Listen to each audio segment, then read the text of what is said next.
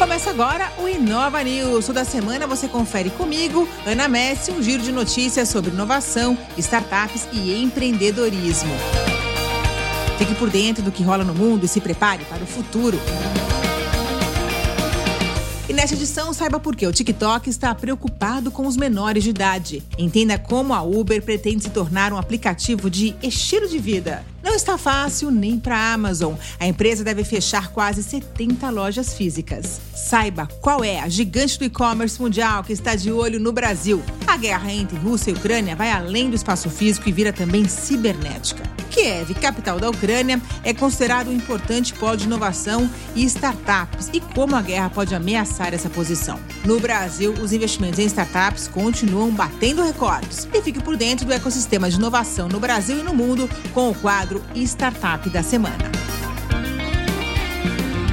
E a gente começa o Nova News de hoje falando sobre redes sociais. Elas estão cada vez mais preocupadas com a proteção dos menores de idade. O TikTok acaba de anunciar medidas de segurança para proteger esse público. A iniciativa começa pela Europa e Austrália e deve chegar ao Brasil em breve. A rede tomou essa atitude depois que uma pesquisa divulgada em novembro do ano passado mostrou que os adolescentes se envolvem em desafios prejudiciais para a saúde mental e até mesmo física. Além de estar de olho nos menores de idade, o TikTok TikTok, conhecido pelos vídeos curtos, virais e viciantes, anunciou que não quer que seus conteúdos sejam tão rápidos assim. O aplicativo aumentou a duração máxima de vídeos para 10 minutos. E qual o objetivo dessa estratégia? Olha só, ao adicionar vídeos mais longos, o TikTok entra na concorrência com o YouTube. Hoje o TikTok não tem o mesmo potencial de pesquisa que o YouTube. Já com vídeos mais longos, a rede chinesa quer mudar esse cenário, expandindo seu potencial de receita vinda de anúncios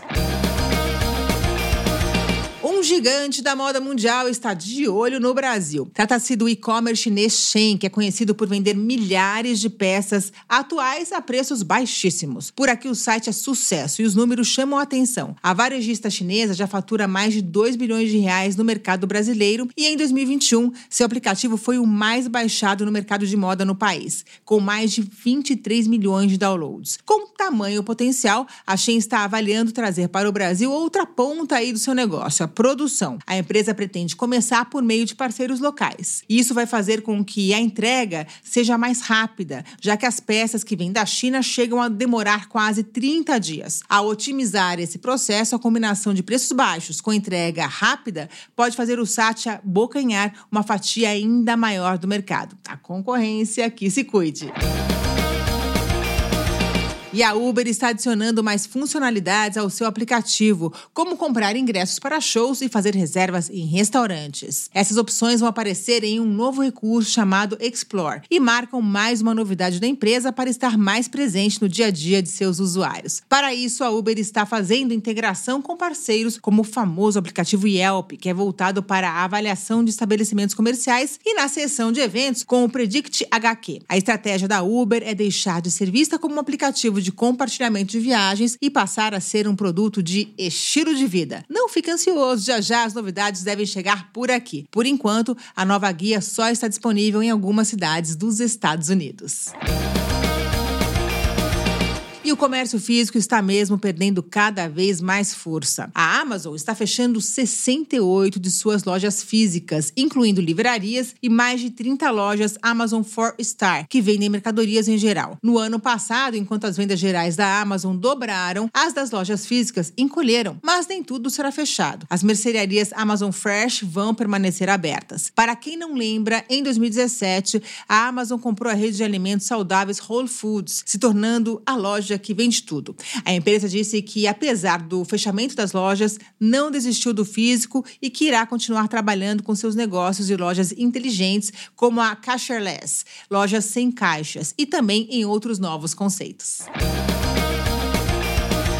Em resposta aos ataques da Rússia, a Ucrânia também tem se munido para enfrentar uma guerra cibernética. O país convocou na semana passada voluntários para integrar um exército de TI e ajuda vem também das startups. A Cyber Unit Technologies, com sede em Kiev, lançou no dia 1 de março o Fuck Hack Rússia. A startup promoveu um hackathon global com duração de 10 dias que busca voluntários para ajudar a expor a vulnerabilidade da rede Rússia. Em troca, a empresa oferece uma recompensa de 100 mil mil dólares em criptomoeda aos melhores ataques online realizados contra sites russos.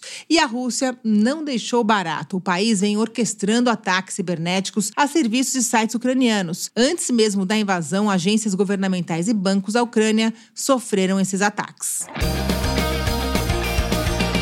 E por falar em Ucrânia, Kiev, capital do país, que vem sendo atacada pela Rússia, subiu para a 34ª posição em um ranking de mil localidades, quando o assunto é alto potencial de inovação, superando Helsinki, Munique e Dublin. De acordo com o startup Blink Ecosystem, o setor de tecnologia ucraniano exporta 4,5 bilhões de dólares em serviços e possui cerca de 160 mil profissionais atuando em mais de 4 mil empresas. Desde 2013, as empresas ucranianas de tecnologia já receberam receberam mais de um bilhão de dólares em investimentos, o que tornou o país um dos maiores destinos de financiamentos para startups do leste europeu. Os dados são da Tech Ukraine Hub de inovação, criado para fomentar o desenvolvimento de startups no país. No ano passado, a Amazon, Apple e Glovo instalaram escritórios em Kiev com o objetivo de ampliar a cooperação tecnológica com o país. Todo esse potencial, no entanto, está ameaçado com a instabilidade e a guerra. Várias das startups que atuam na Ucrânia estão com planos de contingência algumas, por exemplo, realocando seus funcionários em outros países. Por aqui, as startups continuam batendo recordes em investimentos. Só em fevereiro, elas receberam cerca de 763 milhões de dólares em aportes. O valor representa uma alta de 129% em relação ao mesmo mês do ano passado. Com isso, o total investido no ecossistema neste ano foi de 1,36 bilhão de dólares. Dentre os setores de startups, o de fintech continua liderando o total investido. Em seguida, vem as AgerTechs, voltadas para a área de recursos humanos, e as Martech startups da área de marketing.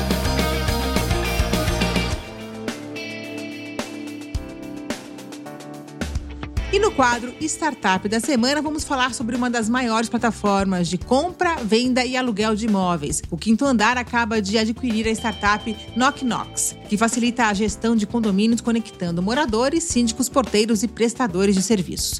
Fundada em 2018, a startup digitaliza as interações dos moradores com a portaria, substituindo aquele caderninho do porteiro pelo celular. Com o aplicativo é possível, por exemplo, ter registro de entrada e saída de encomendas, controlar o acesso de visitantes e avisar a administração sobre problemas no condomínio. Tudo através dos smartphones. O Quinto Andar vem deixando claro seus planos de expansão através de aquisições. Só no ano passado, a startup adquiriu quatro empresas e pretende ampliar sua atuação para além da intermediação do aluguel. O Inova News de hoje fica por aqui. A gente se vê a semana que vem com mais notícias sobre inovação, startups e empreendedorismo. Até lá! Uma produção, voz e conteúdo.